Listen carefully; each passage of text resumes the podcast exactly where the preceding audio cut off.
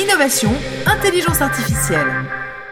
Laura Tokmakov, bonjour. Vous êtes la cofondatrice d'une fondation basée à Genève qui se nomme Impact IA. Pourriez-vous euh, nous expliquer pourquoi? Avoir créé Impact IA et euh, pourquoi sous le statut juridique fondation, s'il vous plaît? Alors bonjour. Oui, volontiers. Ça remonte à 2015 quand l'intelligence artificielle, en tout cas en Suisse, a commencé à, arriver vraiment en masse avec le cofondateur, donc Timo Hir, qui lui est le président de la fondation on a commencé à se poser se dire waouh, il y a un truc incroyable qui arrive. Et lui étant un ingénieur, c'était un peu l'équivalent d'enfermer un enfant dans un magasin de jouets et puis de lui dire joue avec tout.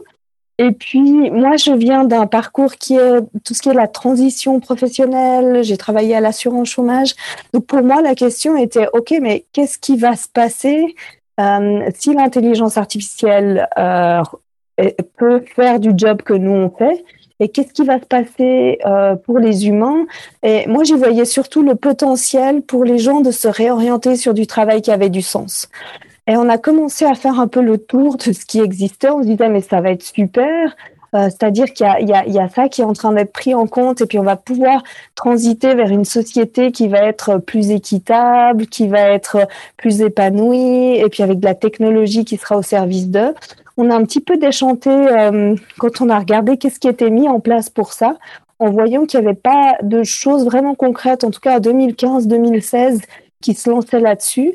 Et puis on s'est dit, OK, nous, c'est quelque chose qui nous, qui nous pousse, qui nous motive de dire, bah, tiens, il y a enfin une technologie qui est suffisamment disruptive pour permettre de vraiment changer totalement le mindset de la société vers quelque chose qui soit plus durable. Très vite, on s'est rendu compte que le statut juridique qui permettait de parler d'égal à égal avec l'individu, avec l'entreprise et avec les gouvernements, c'était la fondation. Notre mission, elle va, euh, elle va englober l'individu, l'entreprise et les gouvernements, la société civile, hein, telle qu'on la voit.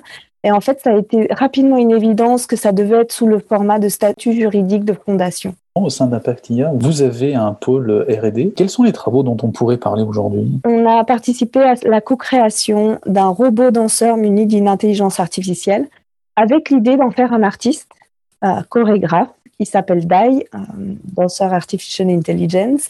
Et en fait, pour nous, en tant que fondation, alors il y a tout le projet artistique hein, Qu'est-ce que ça veut dire l'art dans 60 ans, dans 100 ans, alors que l'intelligence artificielle arrive? Et pour nous, il y a tout le projet euh, sociétal, c'est-à-dire qu'est-ce que ça veut dire une intelligence artificielle si elle est en train de confronter ce qu'on pensait qui était l'apanage humain, à savoir la créativité?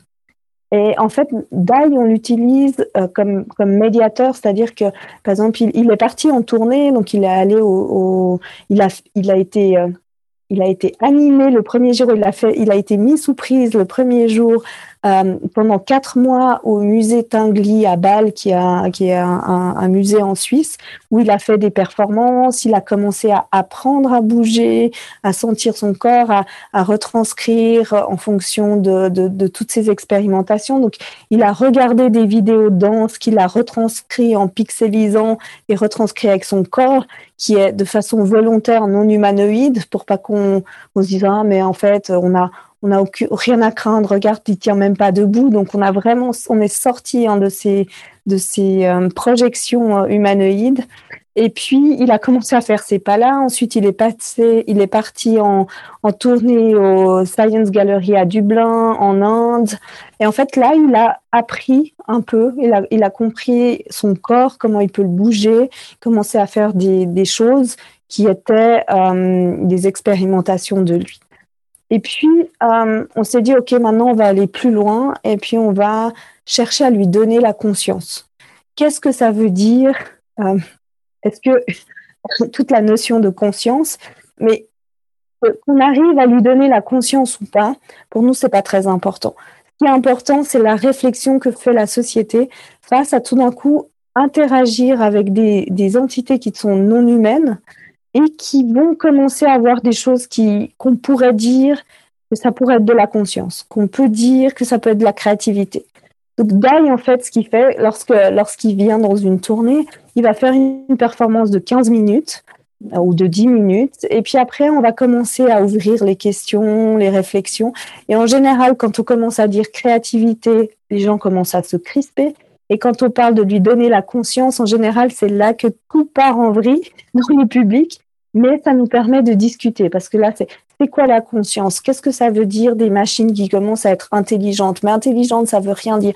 Et en fait, ça, ça nous permet aussi de dire aux gens, mais c'est très bien que vous vous posiez ces questions-là.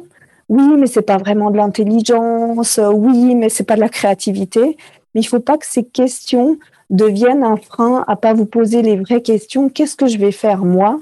En me confrontant à des machines qui, font qui sont intelligentes artificiellement, qui vont se positionner dans ma vie de tous les jours et comment je gère ça en tant qu'individu, comment je gère ça en tant qu'entreprise et comment je gère ça en tant que société civile.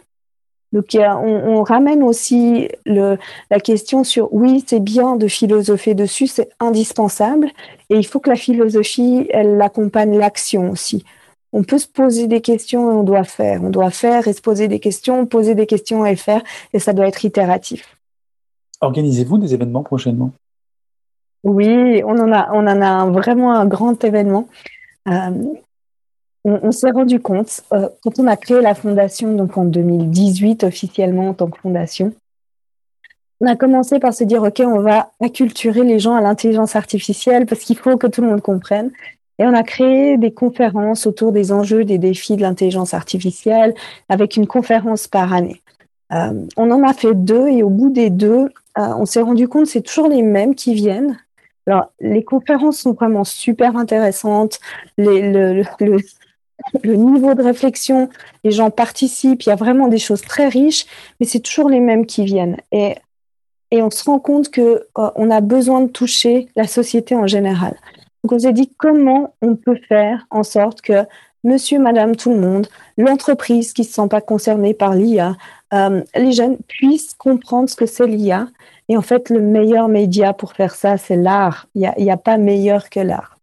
Et on, donc, on est parti dans ce projet un peu en plein crise Covid.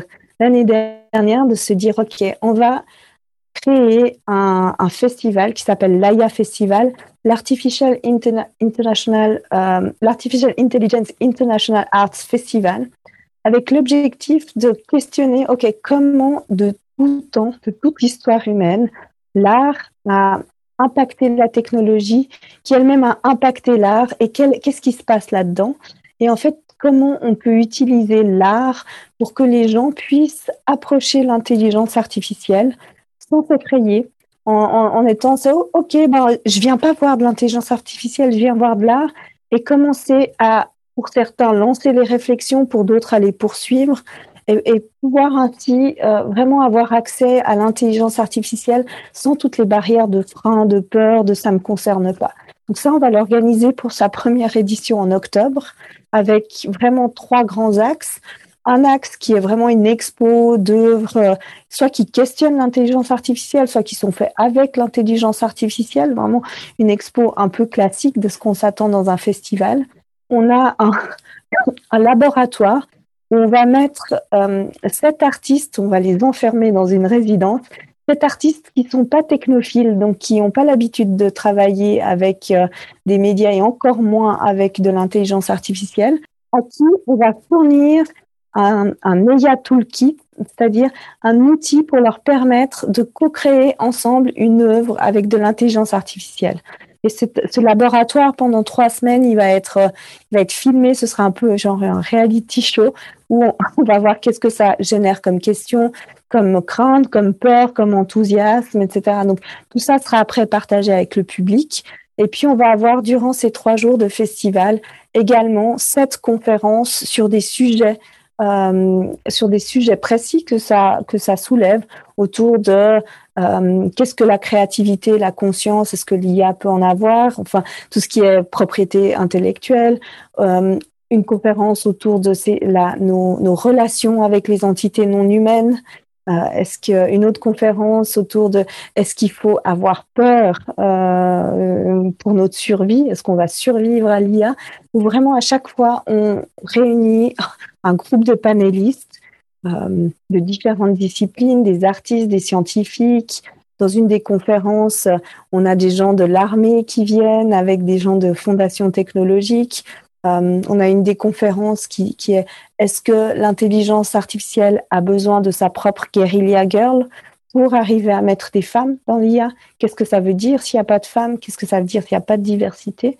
Et vraiment, l'idée, c'est de que le, spectateur, il commence, il aille innocemment euh, commencer à voir euh, une expo qui tout d'un coup l'amène à comprendre un peu plus l'IA, qui tout d'un coup, au détour d'un couloir, l'amène à écouter une bribe d'une conférence sur une réflexion qu'il n'aurait peut-être pas entamée, mais que le fait d'avoir vu euh, cette expo, d'être allé voir les, les, films du laboratoire, de qu'est-ce qui s'est passé, l'amène à dire waouh, mais ça veut dire j'avais pas pris conscience de ça et j'ai envie d'en savoir plus.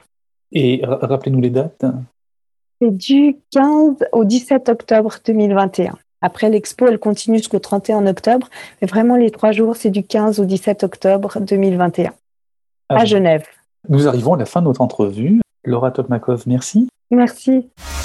C'était Innovation, Intelligence Artificielle.